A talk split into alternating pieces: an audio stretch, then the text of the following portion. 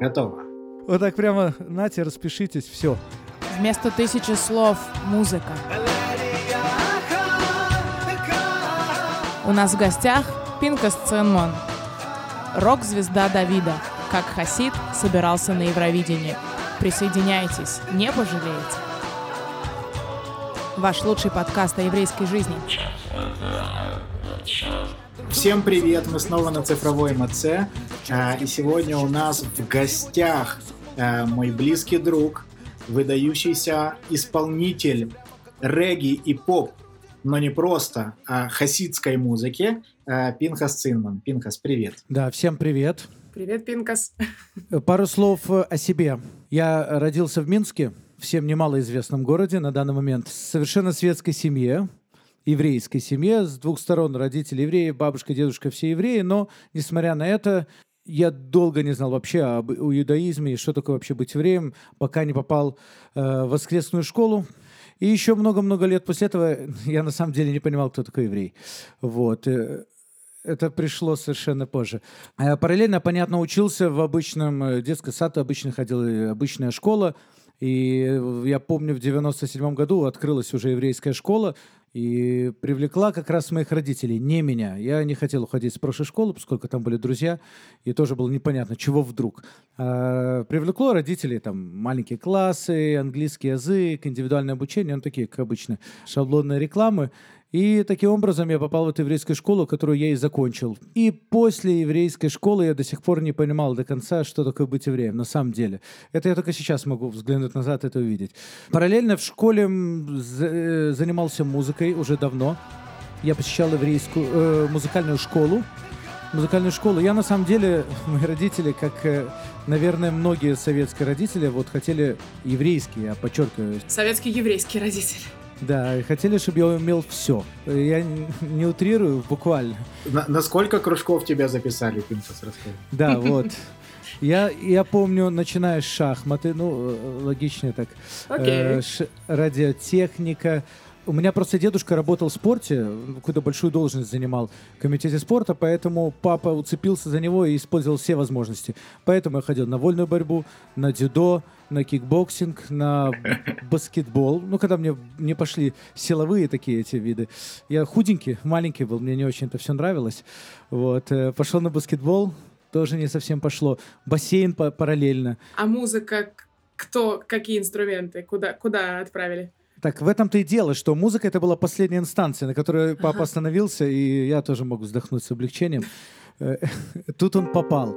В какой-то момент, э, да, решили, чтобы я занимался, попытался заняться музыкой. Понятно, что мне нравилась гитара. Конечно. Пошли на эту гитару, но я не смог, на самом деле, я даже не дошел до э, экзамена. Мы сидели в коридоре, просто когда разговаривали, папа услышал, какие там баллы для поступления нужны, и многие люди выходили расстроенные, и папа посмотрел, говорит, да, наверное, надо еще что-то там потренироваться, э, ну, вряд Я как-то очень боялся сам. Но на выходе из музыкальной школы меня остановил полный человек, который, на самом деле, мы с ним разминуться не могли. Вот реально, просто банально не могли разминуться. Он спросил, как дела, там куда-то поступали, мы сказали, ну, мы там не поступили, не, хотим хотим, попозже, может, попытаемся.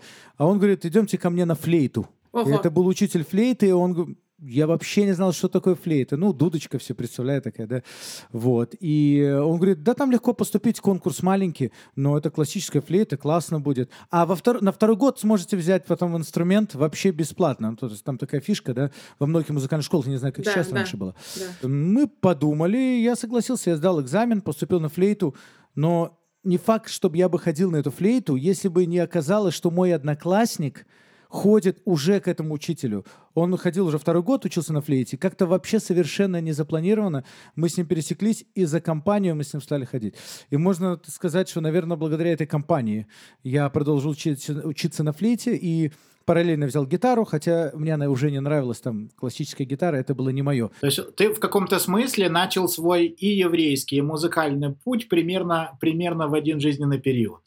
Сколько тебе лет тогда было? Это какой класс был? Вот на самом деле я не могу никак вспомнить точно, но поскольку я в седьмом, в седьмом классе пошел в еврейскую школу, а это где-то уже было два года я до этого занимался в музыкальной школе, наверное, то получается Пятый, с пятого класс. класса, да. Угу. Так судьба, судьба музыканта решается в пятом классе, друзья. и в еврейской школе мы в последних классах, я помню, собрали группу.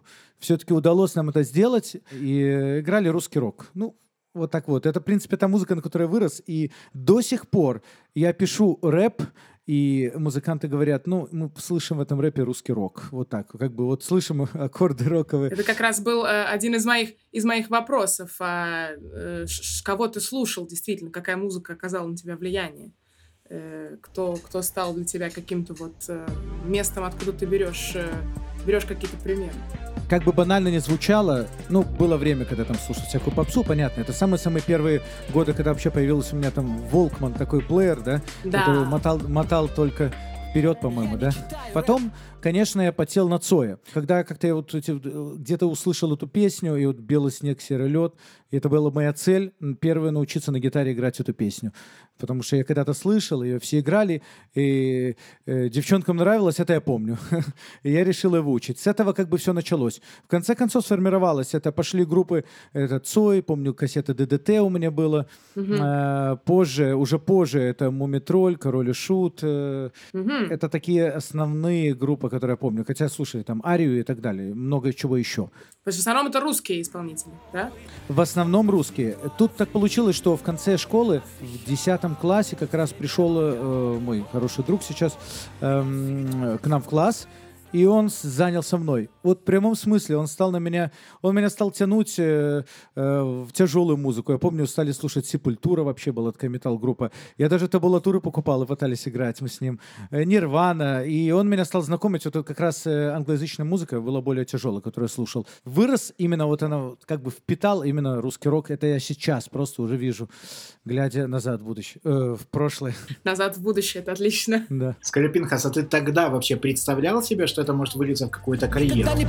Ну, на самом деле, я думаю, многие мечтают э, быть популярным певцом на сцене, но дело в том, что не буду скромничать, но на самом деле я был э, стеснительным очень э, по участию в разных проектах. Ну, я участвовал, когда меня заставляли или предлагали, но думать о том, что я буду где-то на сцене постоянно выступать. Я даже не мог предположить, что я буду вообще э, соблюдающим человеком, который будет давать э, уроки и собирать вокруг себя каких-то людей. Это прямо, я не утрирую, я себе это представить не мог. Мгм. Может быть, я мечтал об этом, но думал, ну, каждый мечтает. Кто-то в космос мечтает полететь. В какой-то, в какой-то момент это произошло, что ты почувствовал, все, я стал музыкантом, или это как-то постепенно влилось в и еврейская жизнь также, да, с соблюдением? Или был перелом какой-то? Сильного перелома не было, такого прямо радикального. Почему вообще я стал писать э, так вот интенсивно э, песни? Причина простая, ну, по крайней мере, для меня. Я слушал э, много музыки. Как раз, кстати, перед Ешивой я услышал э, Матисяу. Э, услышал Матисяу, и тогда увидел, то есть вот это черно-белое еврейство для меня стало вообще немножко еще более цветным. Хотя уже переломные моменты в понятии, что такое иудаизм, были и до этого. С помощью некоторых моих хороших-хороших друзей, которые показали, что не все так плохо, как мне, как мне казалось. Вот. э. Но с музыкой, я говорю чисто про музыку, это вот был переломный момент, когда услышал Матисяу. Вот. И я услышал, мне понравилось, было очень классно. Притом он, причем он пел. То есть тексты, я стал разбирать тексты, я еще не соблюдал. Ты даже в Ешиву еще не, так, не, даже не собирался. Это, это какой год? Когда у Матисяо вышел первый альбом? Э, 2004 У 5 него вышел в 2004 но узнал о нем вообще случайно. Это человек э, приехал э, с Нью-Йорка в Минск. Он привез диск Матисяу. Это было выступление live. И вот этот первый диск, я его с до дыр заслушал просто. Настолько, что я много лет потом не слушал Матисяу. Не мог просто к нему вернуться. Мне кажется, это происходило, э, происходило поголовно со всеми. Первые два альбома, которые вышли, они обладали некой магическим таким свойством. Ну, во-первых, это было ноу-хау. Во-вторых, они и правда были с музыкальной точки зрения э, настолько э, качественные, уникальные, я бы даже сказал, за- завораживающие, да, по- Мгм. поэтому на репите стоит альбом, причем ты не можешь слушать даже там треки по отдельности, они просто льются таким одним большим, э, большим потоком. Я помню, я э, тогда, э, тогда я работал в Москве, и вышел дебютный альбом Матисьяу, и тогда просто везде, там, журнал Rolling Stone на три разворота, статью про Матисьяу, заходишь в любые дисковые магазины, везде там на первых полках стоит Матисьяу, и ты такой думаешь, блин, это сейчас ты идешь по улице, смотрят на тебя странно. А сейчас этот странный человек, он там на плакатах, на, Он открыл, на главных он журналах открыл новый путь абсолютно, да, который, оказывается, был возможен. Вот. Правда, я потом немножко расстроился, честно говоря, в Матисеу. Не только ты. Э, когда он стал менять ст- стиль, стили как носки, это еще до, до его э, какого-то изменения духовного. Э, мне казалось, он настолько хорошо был в своей нише регги-даба, да, что когда он перешел там на такую более попсовую музыку, он просто потерял свою уникальность. Ну ладно, о стилях поговорим чуть Да. позже. Поспорим чуть позже о стилях.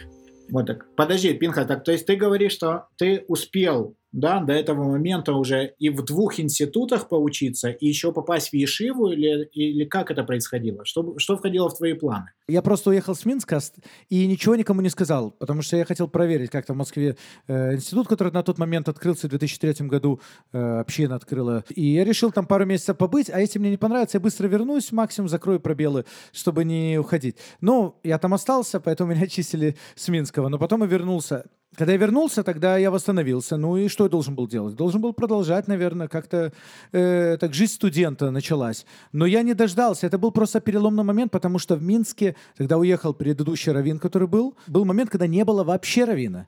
И тогда вот этот мой друг, который занимался общиной, хабадник, который на тот момент, э, он приехал с Нью-Йорка специально, чтобы вот поддержать что-то, еврейскую жизнь, э, он стал меня часто звать летом, приходи там поддержать минян, да, чтобы для молитвы.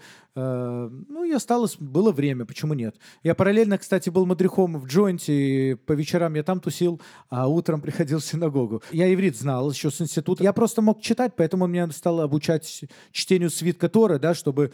Чего я подписался на это, я не знаю. Ну, я такой вот очень мягкий в этом человек. То есть надо помочь, человек очень просит, ну ладно. Я не был далек, мне уже это нравилось немного, конечно, это... Но вот он стал меня и обучать, и он стал мне даже деньги платить. Я там прочитаю Тору, мне дают денежку, говорю, «За- зачем? Это за это платят? Он говорит, ну, конечно, любая работа, э, такая американская модель, да, вот. И тогда почему-то вот тот был период, и вдруг я меня просто как-то прони- пронизало, тогда прони- прошло сквозь э, идеи и желание все-таки пойти нормально поучиться. Вот все то, что я знал поверхностно, захотелось просто вот потратить какое-то время. Это чисто годик-два максимум поучить иудаизм, чтобы потом никогда вопросов не было, э, чтобы я смог своим детям рассказать основы, да, традиции. Э, друзья мои всегда меня считали больше знающим почему-то. А на самом деле, когда задавали вопросы, я банально не мог ответить, почему зажигают свечи на шаббат. Я помню, пару раз я в такой тупик попал, а у меня это вот все накопилось, накопилось, и я подошел к другу, говорю, слушай, а ты можешь помочь? Может быть, возможно, куда-то поехать. Он еще меня отговаривал, он говорит, иди в институте, учись нормально, и все. Му- Мудрый Да, раввин. Три раза отговорить, да, это... Да, но на самом деле он просто он видел мое легкомыслие, что я так легко согласился, наверное, потом быстро легко и соскочу с этого. Но у меня я эмоциональный человек. Если меня эмоции затрагивают, я просто этим живу. Все, я не могу от этого. Я ему ударил голову, он э, нашел мне место. Это в Нью-Йорке как раз э, много ребят русскоязычных из Днепра в том году ехали учиться в Сигейт в Нью-Йорке, возле, недалеко от Брайтон-Бич. Вот, и он как-то с теми ребятами был знаком и узнал, что можно, договорился, чтобы меня тоже туда взяли. Я просто на самом деле в какой-то момент не видел своего будущего в Минске. Ну, я понимал, ну, институт, ну, буду каким-то там клерком, не знаю, должен был там на банковское дело учиться. Что я буду потом, работать в банке, де- деньги чужие считать? Э, да, у меня была какая-то тяга появилась, и я думаю, ну, перспектива, Америка, может, год отучусь, а потом пойду э, в Ешиве, а потом буду учиться в колледже. Вот. И все. Вот это, такое было, это реально было сложное решение с одной стороны. С другой стороны, я понимал, что пока я не уеду с Минска, я не могу продвинуться вообще ни в знаниях, ни в соблюдении. То, к чему меня тянуло. Не могу. Атмосфера не дает, э, тянет в другую сторону. Э, в Минске, к сожалению, было мало даже бы никого не было, кроме его друга, вот соблюдающих таких прямо людей, с которыми можно было потусить, пообщаться вместе на общие темы. И я рискнул и благополучно, помню, через Москву улетел в Нью-Йорк. Вот так, и так началось мой как бы вот путь еврейский уже такой осознанный. А музыкальный путь, э, они разошлись с еврейскими или как-то они шли вместе?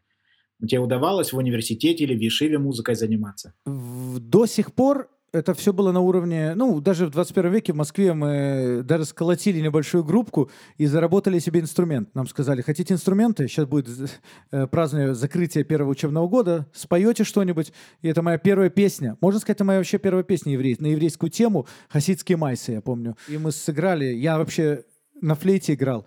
Друг пел, mm-hmm. и еще один парень на гитаре, мы так троем. И нам купили инструменты.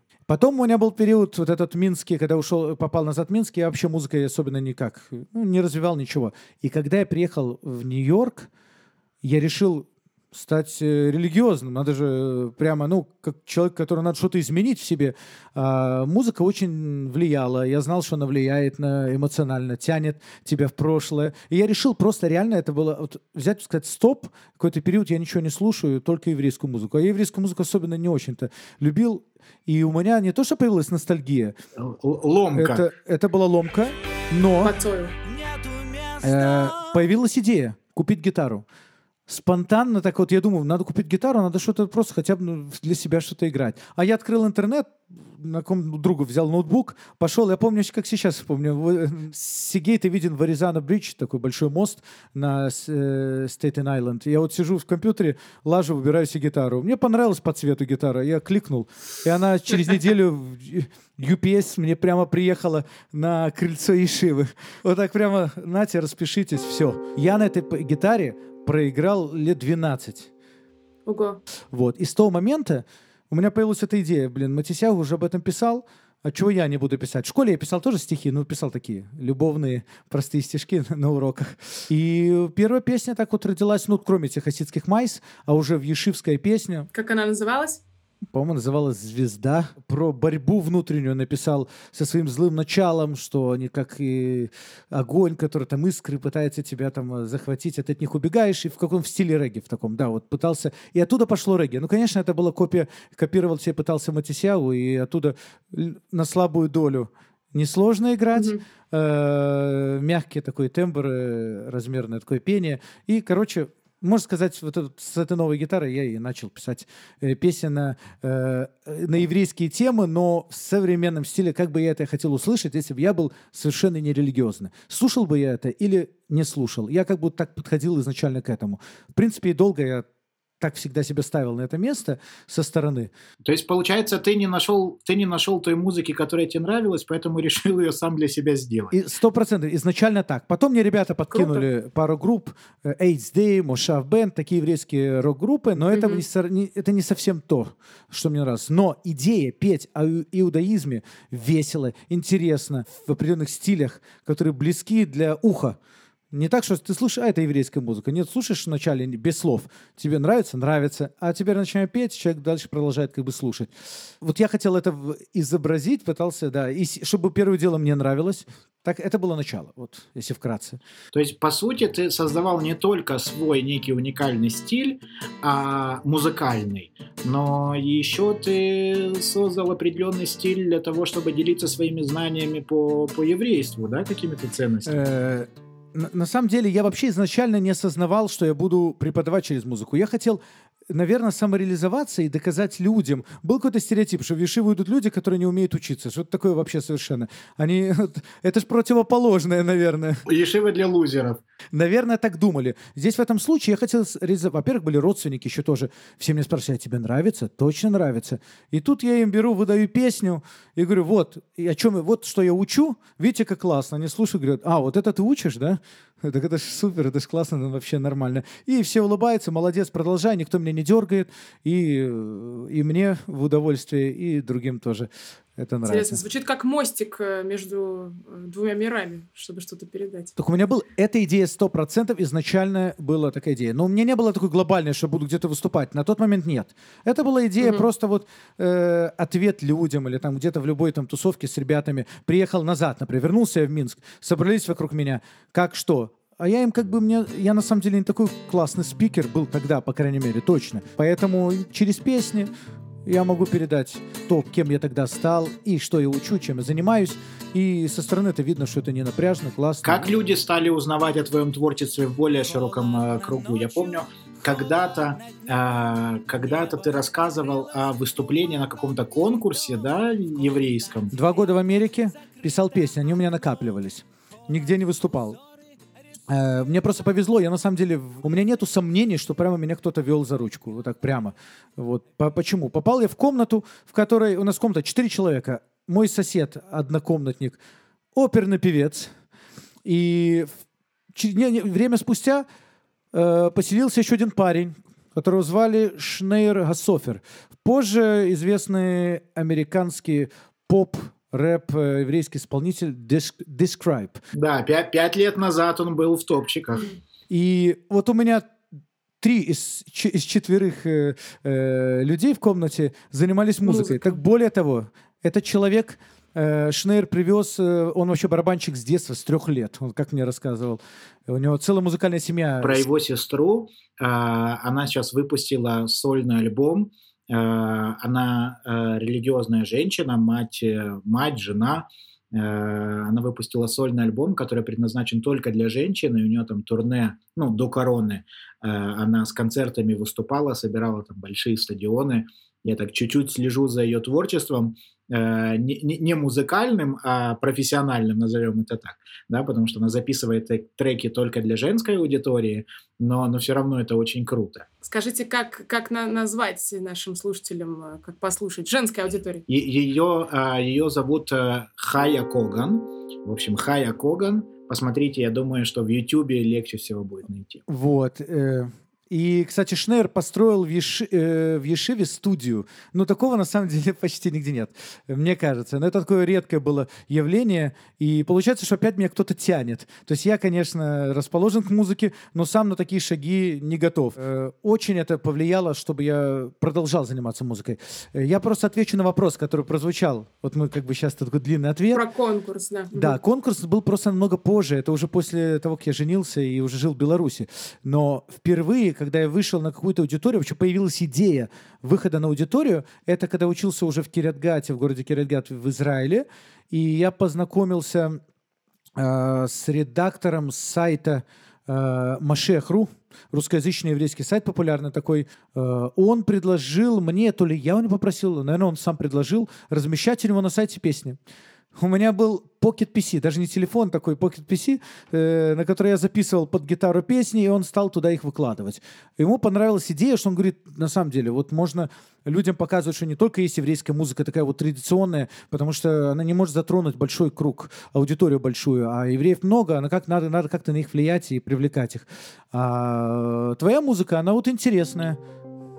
Пинхас, ты сейчас я, я сейчас подумал, что э, у нас есть э, много слушателей, э, так называемых зумеров, да, ребят помладше, э, которые там родились э, после двухтысячных. Вот просто наш, наш подкаст — это кладезь каких-то э, каких изобретений, которых никто никогда не видел в глаза.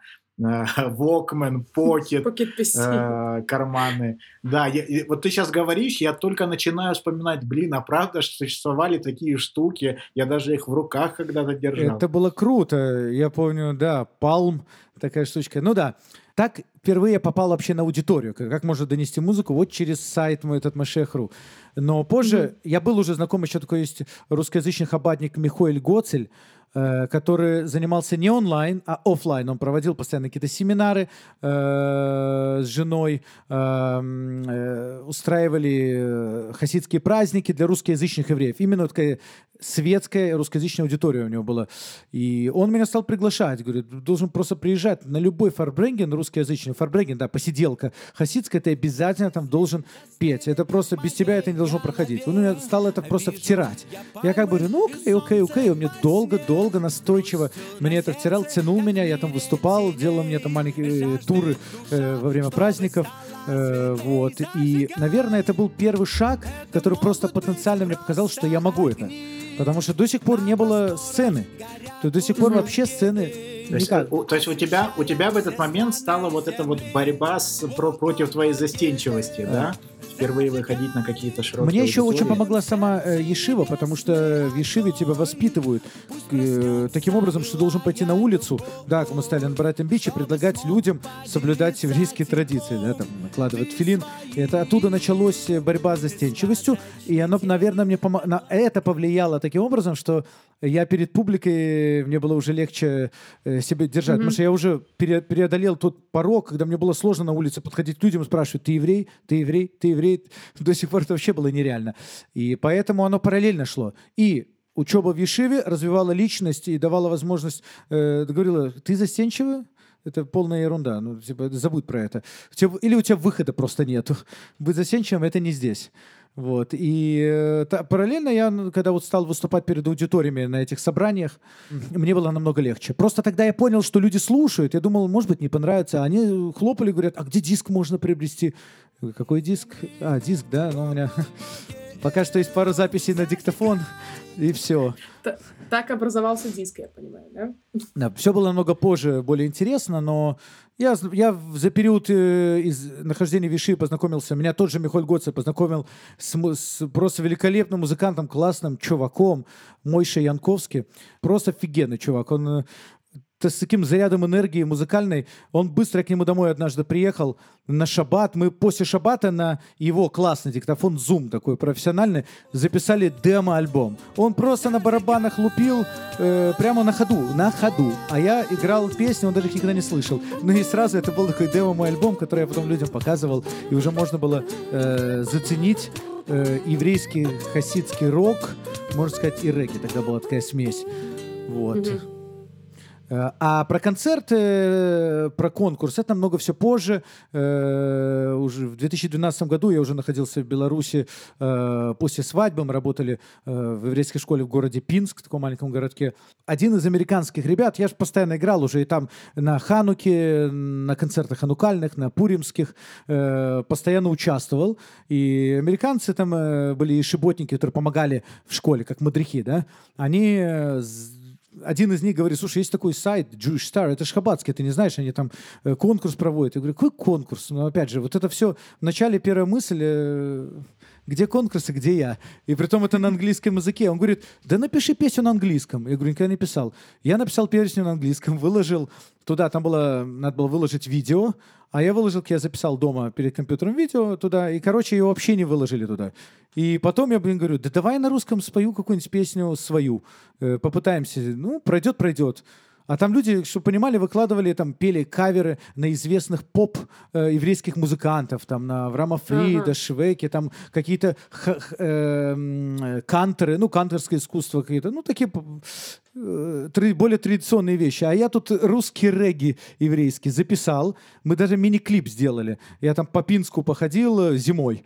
Там снег идет, я в пальто, шапке походил. И это видео выложили. Я просил друзей голосовать, но мало того, что друзья там сколько голосовало, оно прошло в 16 топ-видео, из которых потом выбрали 8. Там Авраам Фрид выбирал, Мэнди Пелин, э, Йоси Грин, э, э, еще пару музыкантов, там Геренстер, не помню, как его звали, известные композиторы. Ко- Короли еврейской поп-музыки, да? Я, я- я помню, я помню это видео гуляло потом по разным еврейским сайтам, и там на английском была, была подпись э, э, дебют русского Матисьяу. Да, там была, там была просто шутка, когда... Что им было пошутить? Э, Авраам Фрид пошутил, что ух, как он сказал, так холодно на английском, но говорит, одно слово, которое он знал, ты лыхаем. Я удивился, я думал, он больше слов знает на русском. Я потом с ним и общался, кстати. На русском. Да. Ну, э, фишка в том, Мэнди Пеллин посмотрел и говорит, так это же русский Матисьяу. Это была первая вообще фраза, которая... А, а, нет, не так. Кто-то сказал, Йоси Грин, по-моему, сказал, это, это русский Матисьяу, а он говорит, ну только с бородой. Вот, на тот момент Матисьяу был уже без. Ушел. Да, и тогда я поехал. А, и меня выбрали в восьмерку финалистов на Бруклин колледж сцене на 3000 там зал нужно было выступать. Только они ничего не оплачивали, я собрал все свои сбережения. Я на самом деле сомневался, сто раз ехать или нет, но понятно, что меня все поддержали, знакомые, жена. И сказали, чтобы я обязательно туда ехал, туда поехал. И это был такой опыт реально очень сложный, без репетиций, с живым оркестром.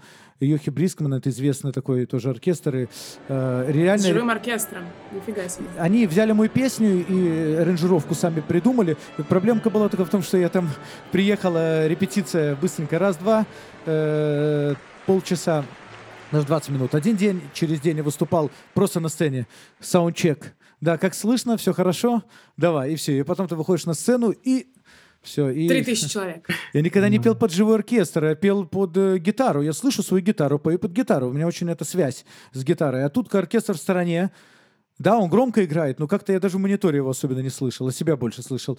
Но вот выступил, и это был такой толчок, все-таки возможно. Э, это возможно, потом немножко даже где-то люди узнавали, помню, в Иерусалиме кто-то подошел, какой-то американец, хабатник, прямо, я там, мы отдыхать поехали на Песах. Он говорит, а, это ты там чувак, который выступал? Приятно было. Вот, это был такой первый опыт большой сцены, да, наверное. Вообще, э, сцена, вот на мой взгляд, это же есть множество всяких э, стереотипов, как себя человек должен вести на сцене.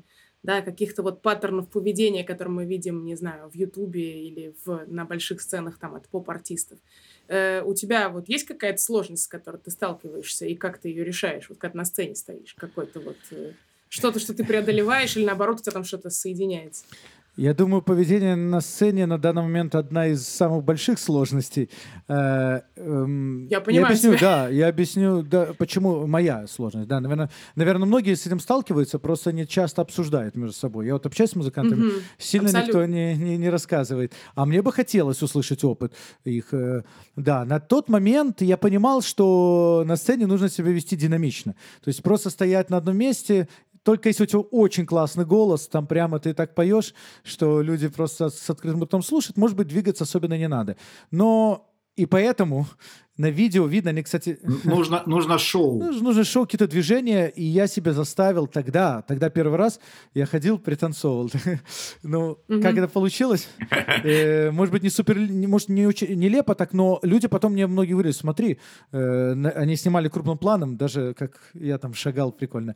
Вот. Э. Со временем, дело в том, что когда ты играешь на гитаре, то это одно. Ты сильно там не подвижешься, потому что и опять же, если Защита это... такая, чем ты занят? Да, и всегда хочется, я, я сейчас хочу больше двигаться, но это же ты, если играешь, и тебе надо двигаться, надо возле микрофона быть, ты же отошел, не слышно. Просто когда играет рок какая-то группа, там не обязательно, чтобы каждое слово люди слышали, а не, а если я играю спокойную музыку, надо стоять размеренно. Вот, поэтому, но когда без гитары, бывает такое редко, поскольку я пишу в последнее время много всяких хип-хоп композиций, которые, или, или, например, э, просят, чтобы я выступил под э, фон, э, не фонограмму, в смысле под минус, да, то есть пел вживую, на гитаре или играл, или не играл, но чтобы музыка была такая насыщенная, э, вот, тогда возникает вопрос, как двигать руками. Как мне сказал мой звукорежиссер, он говорит, тебе нужно куда-то деть свою левую руку. Что она делает? Да, непонятные какие-то движения, самопроизвольные. Я же сосредоточенная, да, я хожу, я смотрю на людей, э, стараюсь как бы общаться с ними, да, но левая рука, одна микрофон держит, если я без гитары, да, допустим, то она как-то так вот движется, как сосиска, наверное. я не знаю. Ну, я видел на видео, конечно. Вот. И я бы хотел даже пройти, может, какой-то курс, если бы такие были курсы поведения там э, на сцене, может, какой-то там танцевальный курс э, э, эстрадного артиста, что-нибудь такое, да. Э, просто реально времени на это не хватает. Да? Ну, мне, кажется, мне кажется, что в современном мире, когда э, основное потребление музыки идет все-таки через разные площадки, да, где в основном все в наушниках, это как-то проблема, она уходит на, на второй план. А я бы сказала, что, что она, она даже если не через наушники, все самое э, личное и странное выходит в топ, потому что не нужно быть на никого похожим. Перебил тебя, да, продолжай. Да-да, не, ну, мне кажется, это очень... Э, это должно очень переформатировать вообще, в принципе, все отношение к, к творчеству, да, сам факт ухода на, прямиком в уши к человеку. А, скажи, Пинхас, а вот ты сейчас живешь в Киеве, правильно? Да. Живешь, работаешь, преподаешь и продолжаешь свою музыкальную деятельность а кто твоя аудитория живая в Киеве, да, понятно, что там через там Spotify или YouTube там тебя слушают разные люди по всему миру, а если у тебя какая-то живая аудитория на месте, локальная? Так получилось, и э, это и плюс, и в чем-то это минус, что на самом деле вообще моя аудитория, как ты сказал, об, она, она раскидана по всему миру. Это на самом деле так, потому что э, когда я задаю вопрос в Фейсбуке, хотите ли вы концерт, то, к примеру, вот так как опросник вот бывает, возникает у меня вопрос, то множество людей отвечают, и постоянно откуда-то ты слышишь, что когда же ты выступишь, когда же ты выступишь. Но ты же понимаешь, я начинаю анализировать и вижу, что это люди с разных мест. Конкретно в Киеве Эм, э, такой вот прямо э, аудитории много, э, множественной большой, может быть, она есть, но у меня, поскольку я выступаю больше по приглашениям, то есть меня приглашают различные общины, на мероприятия, это как бы основные, а, основная сцена то я, наверное, в Киеве меньше даже выступаю, чем я куда-то езжу. Ну, может быть, сейчас вот как началась эта эпидемия, так я перестал ездить, но появились зум-концерты. вот я пытался собрать... Опять же, на весь мир. Да, вот. Э, я собирал в нескольких клубах. Э, здесь на Подоле есть один клуб, называется классное название «Хлам». Но когда так называешь людям, интересно, так что там хлам. Хлам, Прекрасно. на самом деле, это аббревиатура художники, литераторы, артисты и музыканты. Да, вот они так назвали. Там всякие вечера творческие проводятся. Э, прикольный, классный такой. Э, это не клуб, бар. Э, и я несколько концертов там давал, но собиралась аудитория э, всех общин. Это все еврейская община аудитория в основном. То есть, э, да, это еврейская аудитория, потому что, э, я же говорю, у меня есть нееврейская аудитория, очень интересно, но есть большая аудитория вообще христианская достаточно. Почему? Потому что у меня вот, например, э, я оставил свой э, профиль ВКонтакте, хотя я давно уже не пользовался, в Украине здесь сложнее ВКонтакте использовать, нужно там, э, mm-hmm. да, VPN выходить, но очень, достаточно много людей время от времени писало и восхищались музыкой, и на всех профилях я просто вижу, что у них там, ну, по профилю, чем они увлекаются, не, ну это на самом деле очень интересно, потому что э, большинство твоих песен, они же по сути не несут в себе какой-то сугубо еврейский характер, да, они же больше нацелены на э, широкую аудиторию. Я изначально всегда пытался захватить именно людей, которых религия отталкивает, как сама по себе. То есть показать, что это не совсем, ну, восприятие религии неправильное. То есть я хотел через музыку, наоборот, показать им. Вот, и э, так и получилось, что э, я просто пришел к выводу, что влиять даже на еврейскую аудиторию лучше всего через нееврейскую. Как-то вот так вот. То есть чем ты более широко пишешь для более широкой аудитории, тем больше евреев слушает уже эту твою музыку. И поэтому я никогда себя не ограничивал писать вот для этих людей или для этих. Просто есть песни у меня специфические, их как бы немного э, к праздникам, например, или каким-то обрядам, да, там я песню когда написал про обрезание, да, например, шуточная песня, но... У нас, у нас эта тема идет, э, идет э, красной нитью. Михаил Ставропольский в прошлом выпуске подкаста рассказывал о том, как он записал трек про Брит Мила про обрезание. У тебя тоже есть такой ну, трек? Так, э, горячая. Да, тем актуалочка. Да, это было под заказ, на самом деле. Мне как бы попросили, Равин говорит, ну, что-нибудь придумаешь? Типа слабо, вот сегодня у нас обрезание. Я всегда говорю, вряд ли в начале, но только отхожу, мне сразу, не, надо что-то придумать. Вот. И есть, ну, и в последнее время я пишу настолько широкую, так сказать, охватывает публику песни, то есть я завуалированно, может быть, но очень содержательно вкладываю идеи, просто еврейские идеи, э, которые просто подходят для всего человечества, э, потому что люди в этом нуждаются. Я чувствую, мне хочется об этом петь. Ну и параллельно я делаю, вот у меня сейчас тоже одна еврейская организация заказала песню «Гимн изучения Торы». Вот просто параллельно ее такая в стиле одной из моих песен «Торы Талмуд меня пруд», которую тоже написал как шуточная такая песня. Она зашла им, и они хотят для школы э, в таком стиле сделать гимн. Я уже эту песню написал, они уже одобрили, но это секрет. Не, мы первые, первые узнали о будущей премьере, но услышать ее не удастся первым. И будет еще одна премьера для широкой аудитории. Она даже, наверное, самая моя нерелигиозная песня, и я боюсь этого немножко, потому что изначально я специально использовал э, религиозные слова, потому что я хотел все-таки, чтобы это было более, больше открыто, но со временем, когда взрослеешь, учишься и понимаешь, что не надо выпячивать наружу, потому что выпячивание наружу бывает, э, оно наоборот отталкивает людей. Если ты на самом деле в это веришь и вкладываешь, э, даже, может, не открытыми словами, люди дойдут до этого смысла и поймут то, что ты хотел им передать. Вот. И будет песня «Фит» с одним э, российским исполнителем. Российский... Он вообще ну, я могу это э, афишировать, он просил не подписывать, только он э, исполнитель, певец в группе «Слот», это вообще рэп-кор группа. Ого! Да, э, я, он, откуда вообще мы с ним познакомились, тоже очень классно. Э, у меня был в 2005 году вышел клип на песню «Где ты?». У меня такая песня есть, ну, наверное, одна из самых популярных в моем творчестве. Э, вот, и мы сняли клип простой по Минску. Хожу, гуляю в шапе, в сюртуке. Вот, это такой рок-регги э, композиция, и она как-то попала э, на передачу, я забыл, как даже передача называется, но он отбирал э, на наше ТВ, это есть наше радио, а есть наше ТВ. Он выбирал из пяти клипов мой клип, я его туда не закидывал, не забрасывал, не знаю, как он туда попал до сих пор. И он, мне просто друг скинул ссылку, смотри, я просмотрел, и он выбрал мой клип. Э, короче, прикольно, очень понравилось. Зашло из всех, и по теме зашло. Я с ним стал общаться, и мы много лет с ним так общаемся. Он какие-то советы мне дает, и я ему предложил сделать feat. А, я сейчас немножко, не то что увлекся, меня затянула белорусская как бы тема, потому что там э, родители, там семья, там друзья. Я стал писать немного на эту тему, показывая, что евреи тоже в теме, и их волнует благополучие в той стране, в которой они растут и находятся. И э, одна из песен, которую вот мы сейчас на эту тему как бы песня мирная, припев про мир, э, столбики, каждый по-своему там написал свое отношение. Вот. Но мы сейчас записали, должна Круто. в ближайшее ждем, время выйти. Ждем премьеру. Да, ждем премьеру. А у меня оф топ такой э, вопрос странный. А кто гитарист в «Где ты?» Потому что очень классный грув. Музыкантский такой вопрос.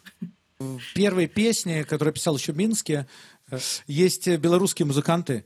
И первый звукорежиссер Саша Хавкин – э, такой потомственный музыкант. Вот, он, То есть это э, коллаборация с другими музыкантами? Он нет, он вообще музыкант, он звукорежиссер, но он решил mm-hmm. сделать э, аранжировки не из э, сэмплов, как говорится, не сложить из готовых звуков, а он э, позвал музыкантов в студию. Это Сергей Кононович, белорус, гитарист, играет, mm-hmm. э, сейчас я не знаю, играет ли точно или нет, участник нескольких белорусских групп. Вот. Э, он, Круто. Он придумал э, эту аранжировку, то есть как бы аккорды мои, понятно, а вот именно саму аранжировку mm-hmm. он придумал. Там бас, это вообще басистка. А, нет, в песне, где ты, когда она в альбоме, это басистка записала, тоже одна из белорусских таких музыкантов, известных, по крайней мере, в Беларуси, и джазовых вообще. Mm-hmm. А, mm-hmm. а в клиповой версии, там немножко старая версия, гитара он, а бас, по-моему, сэмпловый. Ну ладно, это такие уже нюансы. Да, ты, э, ты поднял вот эту вот тему про, про такие песни с универсальным посылом, да, для всего мира, для всех людей, особенно на какие-то темы, которые особенно актуальны сейчас, да, как ситуация на, э, в твоей родной стране, когда э, люди нуждаются в какой-то моральной, в том числе, поддержке, эмоциональной поддержке. Э, то есть такой вот стиль обращения с, с ценностями, которые универсальны для всех, да, для любых народов, э, он тебе очень близок, э, как я видел. И мне кажется, что одно из таких проявлений э, это история с твоей попыткой, с твоей попыткой попасть на Евровидение. Расскажи о ней поподробнее, потому что песня, с которой вы выходили на этот дебют, да, она была такая, обращена ко всем. Э, да, была попытка. Откуда все началась эта идея? На самом деле я познакомился с музыкантом, украинским музыкантом. Это новая моя музыкальная история, которая до сих пор длится.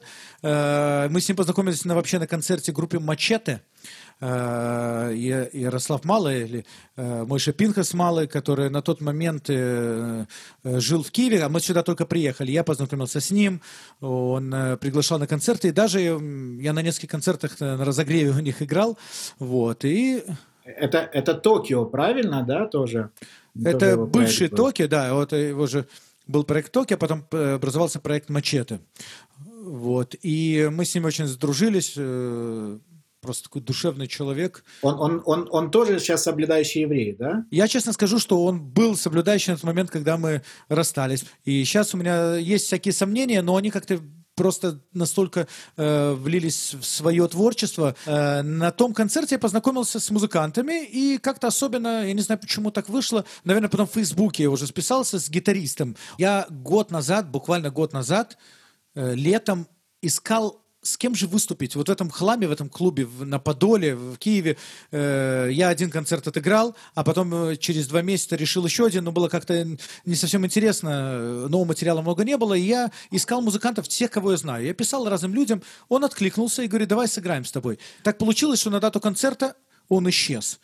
Он заболел, и он э, выключал телефон, там что-то он все плохо чувствовал, он просто не появился. Но в компенсацию этого он говорит, приезжай ко мне, напишем с тобой трек.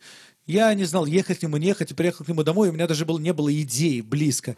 Я тут только это была мелодия, которую я на диктофон когда-то записал, просто потенциально. С этого началась песня «Веагавта», «Люби», вот эта песня.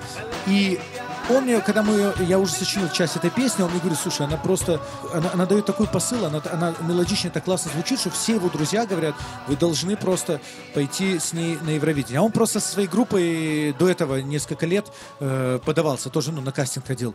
И мы стали к этому готовиться конкретно, и на самом деле просто по посылу, по смыслу, по мелодике, вообще просто как-то вот все подходило очень классно. И мы такие пошли. Нас не отобрали, но потом мне объяснили, я познакомился там с, с людьми, которые на телевидении работают, что на самом деле там э, не так все просто. Это Евровидение Украины, я правильно еще раз, я не ошибусь? Угу. Да, мы от Украины шли, потому что в песне присутствует часть вокала, это его вокал угу. тоже, Костя, Костя Шелудько его зовут, да. И он на украинском написал, и я, кстати, это исполняю сейчас тоже, когда сам выучил эти слова, очень мелодично, классно звучит. Вот. И мы специально хотели написать на двух языках. Мы перевели песню полностью на украинский, э, но он потом говорит, нет, почему, отменяем. Почему? Потому что это была идея мира между вот это вот э, отношения между русскими и украинцами, это просто как дало мне, э, как сказать, э, ядро, да, что люди между собой воюют не потому, что они видят в другом э, человеке врага, по сути, а потому что есть внешние политики, есть люди заинтересованные, э, бизнесмены, не знаю кто, но они все вокруг влияют и натравливают одних на других. Поэтому вот эта песня о том, что уйди, а ты не рушь свою историю, не, то есть обратись к самому себе и посмотри по сути. Человек, который только вчера был твоим другом, а сейчас он твой для тебя враг, как такое вообще возможно быть? Это же неестественно. Mm-hmm. Вот. И песня, поэтому посыл был на самом деле очень-очень широкий, он до сих пор есть. И эта песня входит в мой EP. Соответственно, можно, можно ее послушать, уважаемые слушатели, да. Например, да, вообще можно увидеть этот же клип э, на, на моем канал, э, канале YouTube. Вот. Если написать Пинхас Цинман или у меня сценический псевдоним на английском Пинхас через H. Мы оставим ссылки, да. Можно просто в гугле написать «Люби Веагавта Пинхас», и сразу в первых строчках оно выкинет... Э, у меня этот трек стоит в, в плейлисте для дороги э, постоянно, так что всем очень советую, обязательно переходите по ссылке, э, оцените, оцените эту композицию. Друзья, я предлагаю переходить к рубрике «Совет». Аба, объяви. А, итак, наша традиционная рубрика «Советы от гостя». Мне кажется, что э, Пинхас э, Пинхас, ты такой человек, который э, проделал э, достаточно серьезный путь. У тебя в жизни было много, э, много каких-то трансформаций, изменений, э, но при этом они проходили очень плавно. Э, какие бы ты советы дал нашим слушателям для того, чтобы э, достигнуть свою цель, но при этом э, без ломки, без каких-то сильных изменений, какие-то, может быть, в творчестве, в, в своем еврейском пути? Первым делом нужно ставить цели когда у человека нет цели, или она какая-то такая размытая, это, это, уже, это не залог успеха. Потому что у меня была конкретная цель, я просто ставил, она была далекая, но я к ней шел. Я медленно шел, я всегда всем говорю, главное, как маяк, да, если корабль видит маяк, это уже путь к спасению. Хотя ну, это не, не быстрое дело, но плавное. Во-вторых, э, как и нужно, нужно предпринимать шаг за шагом. То есть не делать большие прыжки э, во всем, а ставить себе мини-цели, да, маленькие. Вот здесь глобальная цель, но ты подумай, разбей вот этот весь путь на какие-то этапы, которые ты должен достигнуть поочередно. И потихонечку. Вот, например, я хочу стать рок-звездой. Что я делаю? Первым делом я покупаю гитару. Без гитары я, ну, если я пою под гитару, не могу этого достичь, да. Потом я начинаю писать стихи понемножку, э, не спеша, не по 10 песен э, выкидывать куда-то в публику, чтобы не испортить, не испортить себе портфолио, да, там какой-то имидж. А понемножечку раз в полгода. Потом это все растет, интенсивность растет, и так во всем. Во всем, чем человек занимается, я советую э, не бросать дело которое нравится, но есть сомнение, что, может быть, оно не пойдет, это сто процентов препятствие. И именно когда дело хорошее, тогда возникают эти препятствия и сомнения. А продолжать настырно, медленно, достаточно медленно. Иногда надо делать в каких-то моментах прыжки, но это как удача тебе подкидывает, да, какой-то момент, когда тебе нужно принять какое-то более серьезное решение, не бояться их принимать. Вот не бояться принимать серьезные решения, наверное, это самый такой глобальный, э, но с другой стороны очень полезный совет. Большое спасибо, Пинка, спасибо вам, что были с нами, спасибо, что, э, что нас слушаете, цените. Э, нам бы было безумно приятно, если бы вы если бы вы свои эмоции к нашим подкастам выражали также в комментариях, э, делились этим подкастом с друзьями, ставили звездочки, сердечки, где вы слушаете в каждом, на каждой платформе для подкастов. И совсем скоро э, мы к вам вернемся с новым выпуском. Ну и не забывайте про ссылки на Пинкаса и, и обязательно послушайте музыку. От нас вам большая рекомендация. Спасибо, с вами Цифровая Маца. chaff, uh, uh, uh, uh, uh, uh, uh.